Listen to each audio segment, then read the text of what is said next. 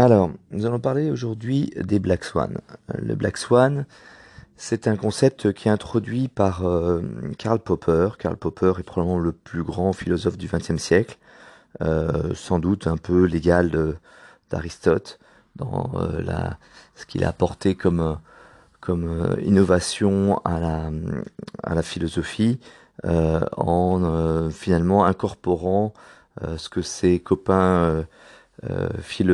physicien avait pu, avait pu apporter euh, à la, physique moderne. Donc l'aspect probabiliste du monde, l'aspect chaotique du monde. Et euh, son concept de Black Swan a été repris euh, par Nassim Taleb euh, en 2006 ou 2007 dans un livre qui justement s'appelait le Black Swan, mais qui est au cœur d'une série de plusieurs livres euh, qui développe la pensée de, Nassim Taleb. Alors, Nassim Taleb est un, est un Libanais euh, et il fait de cette façon, en, ce sens, partie des ce que je considère être l'émergence d'une école euh, libanaise, à la même façon qu'il y avait une école viennoise au début du XXe siècle, enfin au milieu du XXe siècle, et qui a profondément influencé la pensée du XXe siècle. Euh, Nassim Taleb est le représentant de, de, cette, de cette école libanaise, je, je, pense à l'instar de Yuval Harari, c'est-à-dire des gens qui ont vu un pays se déchirer et, et, se, et, se, et, se, réduire en cendres, alors même qu'il était quelques années plus tôt considéré comme le sommet euh, de ce qui pouvait être atteint en matière de civilisation. C'est-à-dire que le Liban, avec euh, la multitude de d'ethnies, de, de, de, de, de religions, de langues, de, de modes de vie qui, euh, qui ce patchwork qui, qui, qui, qui, qui le constituait, euh, a longtemps pensé qu'il était arrivé euh, au sommet de ce qu'on peut imaginer comme, comme vivre ensemble, euh, et jusqu'au moment où euh, dans les années 70, une guerre civile euh, a euh, submergé le pays et où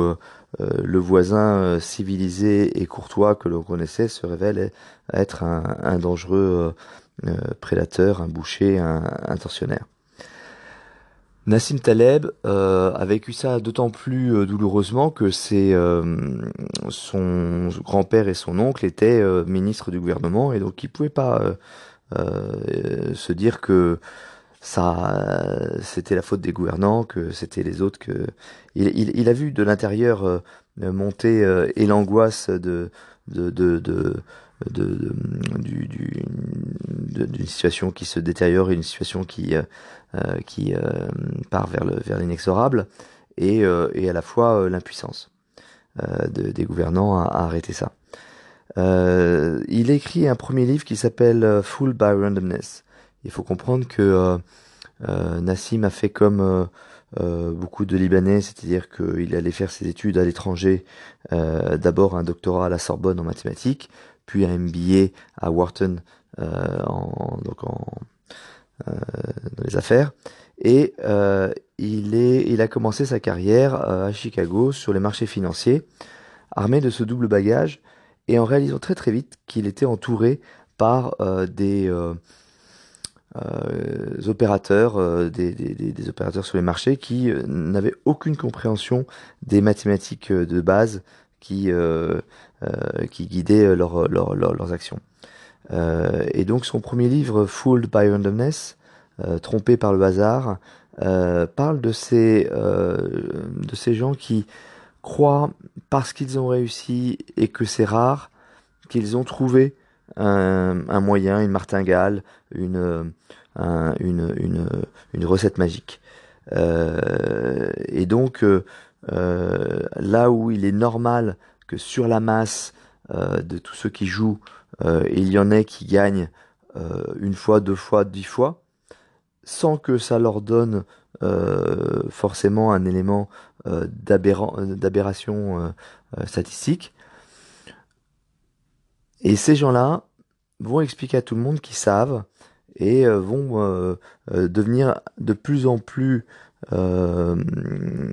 puissants, mais quand leur chute va, va arriver, ils entraîneront de plus en plus de gens derrière eux. C'est le thème de son premier livre.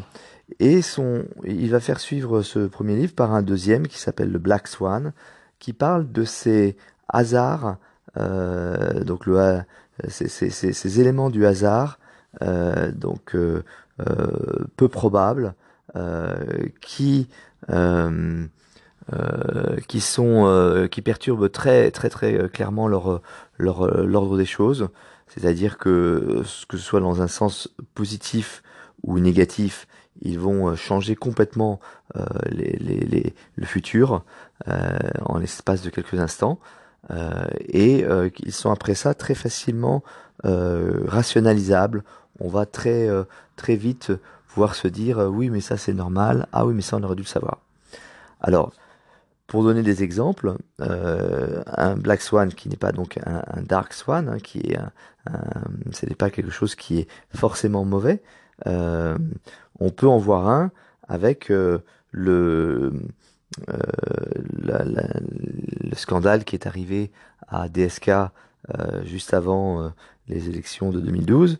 et qui fait que en quelques mois, François Hollande, qui est un, bon, un bon soldat de la politique euh, euh, capable de, tenir le, le, Parti socialiste euh, malgré tous ces, ces, ces tiraillements, euh, va se retrouver président de la République un poste où personne, et surtout pas euh, lui, n'aurait jamais imaginé le voir. il était très très loin de tous les favoris et depuis très très longtemps. Mais il a saisi l'opportunité et donc ce qui était euh, quelque chose de très euh, destructeur pour euh, DSK et son entourage est devenu quelque chose de très positif pour euh, euh, Hollande et son entourage. Euh, de la même façon, si on continue dans le domaine de la politique, on va s'apercevoir que Obama, un an avant son élection, était un inconnu parfait. il était un, sénateur qui n'avait même pas accompli un, un terme, qui n'avait même pas fait euh, euh, encore quatre ans. Donc un, parfait, euh, un débutant. Euh, de la même façon, euh, Trump n'aurait jamais pu être élu si on s'en tenait aux, normes habituelles dans, la profession. Et à mon avis encore plus, encore plus clair, Zapatero, qui était euh, Premier ministre euh, euh, espagnol pendant de longues années, était considéré par tous comme le plus stupide et incompétent des socialistes espagnols. Et il avait été mis en tête de liste des élections parce que pour le Parti socialiste ouvrier espagnol, il était à l'évidence euh, euh, clair que le parti allait se prendre une gifle aux élections et donc euh, laisser Zapatero euh, conduire la liste était une façon euh, euh, de se moquer de lui. Or, quatre jours avant les élections, les islamistes font sauter une série de bombes dans la gare de, de Atocha, qui est l'équivalent de gare Saint-Lazare en France. Il va y avoir plus de 300 morts et euh, euh, cet événement va changer euh, la donne électorale sans qu'on puisse avant se dire oui, c'est évident que euh, c'est les socialistes qui vont être élus. Parce qu'en général, quand il y a un, attentat, on va plutôt vers les gens de droite pour dire qu'il faudrait un peu plus de, police un peu plus, un d'ordre et de sécurité. Donc, on a des événements qui sont euh, improbables, qui change absolument tout et euh, qu'après coup on va expliquer en disant que bah oui euh, l'Amérique était prête à avoir euh, un président noir ou euh, l'Amérique avait besoin d'un guignol à sa tête ou bien évidemment ce que les conservateurs espagnols avaient fait en Irak finirait bien par leur tomber sur le nez à un moment ou à un autre ou etc donc on arrive très très bien à raconter l'histoire derrière. Euh, à ce sujet, euh, Nassim Taleb parle de euh, la euh, parle de, de, de, de l'exemple de la seconde de la première guerre mondiale euh, en expliquant que la première guerre mondiale a été déclenché par un événement à Sarajevo, un, événement grave, c'est l'assassinat de l'héritier du trône de, de, l'Empire,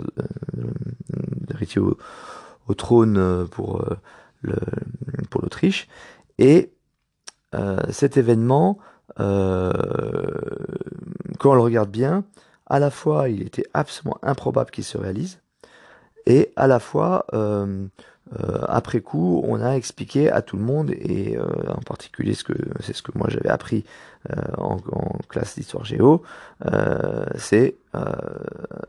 une évidence que ça de toute façon devait arriver. Si ce n'était pas cet événement, ça aurait été un autre, car on dansait autour d'un baril de poudre ou autour d'un volcan, pour reprendre l'expression. C'était bien clair que ça, ça, devait se passer comme ça. Donc euh, les euh, les euh, les historiens ont cherché à regarder si effectivement on pouvait trouver des traces, notamment dans les cours de bourse, de cette nervosité du monde de l'époque quant à cette quant à ce baril de poudre qui était à nos pieds. Euh, donc le, baril de poudre, c'est c'est la, c'est la, les tensions euh, dans, dans les Balkans. Et rien,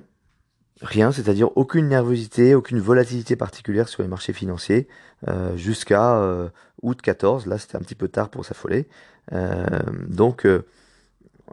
un, bel exemple de Black Swan. Mais si je vous apprends que euh, il y avait un autre élément qui me permet de, parler encore plus euh, de Black Swan, c'est que en 1911, la France a failli rentrer en guerre contre l'Allemagne. Quand je dis failli rentrer en guerre, c'est que la mobilisation générale était déclarée. Et c'était euh, dans le cadre d'une affaire qu'on appelait la euh, l'affaire des canonnières, c'est-à-dire que euh, l'Allemagne qui euh, convoitait euh, le protectorat sur le Maroc dans le cadre de sa politique des perles autour de l'Afrique afin d'avoir une sécurisation de ses approvisionnements. donc je rappelle qu'à l'époque, le, le Kenya, la Tanzanie, le sud, le, la Namibie, le Togo étaient, étaient une colonie allemande. Euh, le Cameroun, euh, et euh, que l'Allemagne comptait bien compléter ce dispositif avec le protectorat sur le, sur le, sur le Maroc. Or, en 1908, avec l'aide des, des, Anglais qui, sont de, qui, étaient, qui venaient de devenir les nouveaux alliés de la France, euh, la France récupère le protectorat sur le Maroc et euh, quelques années plus tard, en 1911, les Allemands tentent un coup de force en euh, envoyant une canonnière devant le port d'Agadir et en demandant quelque part, en mettant une pression sur le roi du Maroc pour lui expliquer que peut-être il avait mal choisi ses protecteurs. Et du coup, le protecteur est obligé de réagir et c'est l'escalade. Grâce au ministre allemand de, des Affaires étrangères et à celui qui dirige le Quai d'Orsay à cette époque-là, euh, la situation se désescalade. Donc on pourrait se dire pourquoi est-ce que euh, euh, en 1914 ils ne sont pas revenus dessus. Je rappelle que ce qui était l'argument qui déclenchait cette guerre, c'était que un Sarajevo, l'assassinat était hautement improbable. C'était un groupe d'amateurs qui euh, euh, envoie un assassin, euh, un des leurs, pour tirer sur l'archiduc. L'archiduc en réchappe, il est blessé, on l'amène, on continue, le, carrosse continue vers le, lieu qu'il devait visiter et décide de le rapatrier dans son hôtel pour qu'il soit soigné. Et là, l'assassin qui avait réussi à s'échapper va se retrouver à nouveau face à la voiture au moment où elle rentre par un autre itinéraire vers l'hôtel. Et cette fois-ci, il ne ratera pas l'archiduc. On comprend euh, que euh, les Autrichiens aient eu du mal à comprendre qu'il n'y ait pas une, complicité de la police serbe dans, cette, dans cet assassinat. Et on comprend aussi que la Serbie ne puisse pas accepter une commission d'enquête ou une, que les enquêteurs soient autrichiens dans ce qui relève d'un crime sur son sol. L'Église a essayé de d'intervenir, mais c'est difficile parce que le il y avait euh, d'un côté les Autrichiens qui se référaient à l'Église catholique et de l'autre côté les Serbes qui eux se référaient à l'Église orthodoxe. Donc c'était pas encore une époque où le dialogue interculturel était très, euh, interculturel était très développé et les Français et les Allemands euh, se sont laissés entraîner là-dedans sans que euh, les acteurs de 1911 puissent agir. Alors, je ne sais pas pour l'Allemagne, mais pour la France, je sais ce qui s'est passé et je sais ce qui a empêché euh, l'acteur français d'agir. Cet acteur s'appelait Joseph Caillot. Joseph Caillot, pour ceux qui ont la mémoire de leur cours de, de, terminale, était le mari de Madame Caillot qui a, en mai 14, assassiné le rédacteur en chef de l'Aurore, qui à l'époque euh, assez loin du Figaro d'aujourd'hui, était un, un brûlot, un, journal assez, peu, euh, euh, conservateur et assez peu acceptable, et qui passait son temps à faire des campagnes de diffamation contre Joseph Caillot, son mari. Elle est rentrée dans le bureau, elle a sorti son, pistolet, elle a menacé le rédacteur en chef, qui n'a pas dû avoir la bonne réaction, et elle l'a tué. Du coup, Joseph Caillot était hors jeu pour la politique, il a dû démissionner, et il n'était plus aux manettes au moment où il aurait fallu. C'est quand même un coup du sort. Voilà. Et toute la guerre, euh, durant toute la guerre, euh, Joseph Caillot va essayer euh, de créer une, enfin, une négociation avec les Allemands euh, ce qui va euh, beaucoup agacer euh, Clémenceau qui était dans cette histoire un vat en guerre et, et responsable d'une grande partie des massacres qui ont été cette guerre. et ils vont, enfin Clémenceau va aller jusqu'à faire lever son immunité parlementaire sur la fin de la guerre et le faire condamner pour entente avec l'ennemi, ce qui est quand même assez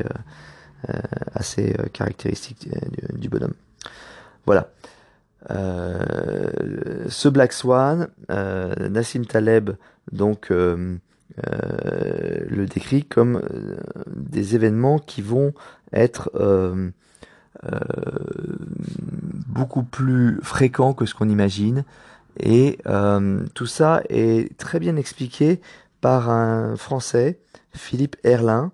euh, qui, euh, dans son livre Finance le nouveau paradigme, va faire une extraordinaire euh, exégèse du travail de Nassim Taleb, et ce faisant de des influences de Nassim Taleb que sont donc Karl Popper que j'évoquais précédemment et Benoît Mandelbrot qui est le, le français qui a sur la base des travaux de Julia montré la, la, les, les, fractales. Euh, donc euh, Philippe Erlin va, euh, montrer dans son livre que finalement le vrai problème c'est que on, on, se réfère à une technologie du début du 19e siècle qui est la la, la, loi, la loi normale en statistique, c'est-à-dire la, la, fameuse courbe de Gauss que tout le monde a en tête, et euh, ça, ça a tellement d'influence sur nous, et c'est tellement dans notre façon de voir le monde, qu'on croit que toutes les probabilités se ressemblent à cette euh, courbe de Gauss. C'est-à-dire qu'on croit que finalement,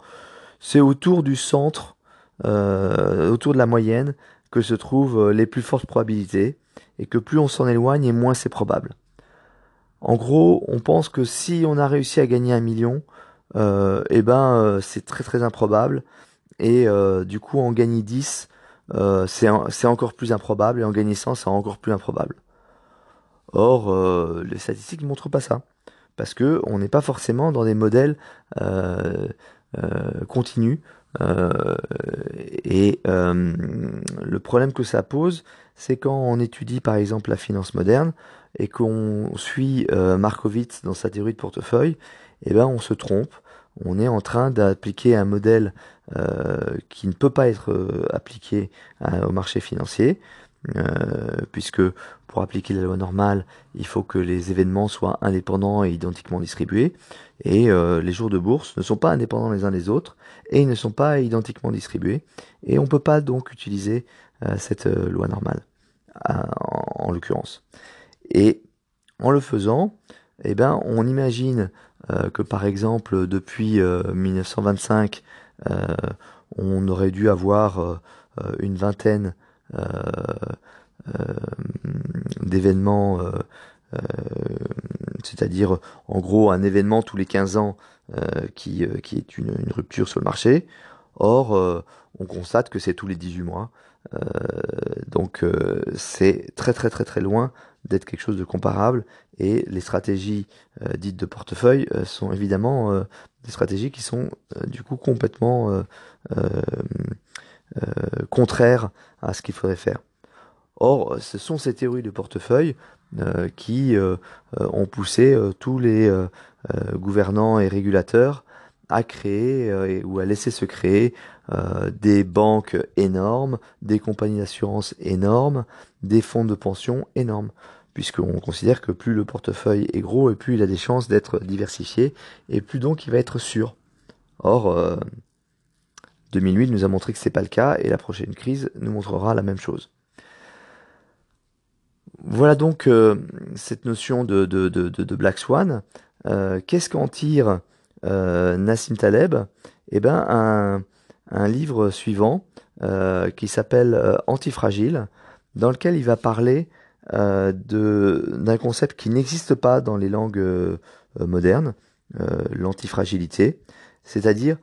l'opposé mathématique de fragile. Donc, euh, quel est le contraire de fragile en mathématiques? Euh, Eh bien, si on tape dessus, ça casse, c'est fragile. Euh, tous, les, tous les mots qui sont venus dans votre esprit, c'est-à-dire résistant, résilient, etc., disent si on tape dessus, ça bouge pas. Or, l'opposé, c'est si on tape dessus, ça se renforce. Alors, euh, j'ai utilisé une analogie avec euh, des matériaux, et évidemment, les matériaux sont rarement antifragiles, euh, mais si j'utilisais cette analogie avec le corps humain, en disant que si vous avez la grippe, vous avez une chance de mourir, mais si vous ne mourrez pas, vous allez être renforcé et vous n'aurez probablement plus jamais cette grippe. là, on est dans des concepts très nietzschéens de ce qui ne me tue pas me rend plus fort et euh, on comprend que dans plein de cas, c'est euh, cohérent. Ce que dit euh, Nassim Taleb, c'est puisque il est évident que les black swans sont bien plus fréquents que ce qu'on imagine, alors se mettre en position d'antifragilité, c'est se mettre dans une situation qui va nous permettre de profiter des prochains black swans. Donc c'est une situation où on n'est pas en fragilité, où on n'est pas en, déséquilibre, où on est capable de euh, prendre la balle au moment où tout le monde est obligé de la lâcher. Euh, typiquement, à chaque fois qu'il y a une crise, beaucoup de gens sont obligés de vendre leurs actifs et au plus mauvais prix, et c'est ceux qui les achètent qui vont profiter. Pour pouvoir faire ça, il faut être en situation euh, de, de, de, d'avoir le choix. Donc, euh, euh, tous ces éléments sont là encore très bien décrits dans le livre de Philippe Erlin. Philippe a eu un doctorat au CNAM et sa thèse était sur la base de ce livre donc qui avait impressionné un, professeur du CNAM et qui lui avait dit que le, livre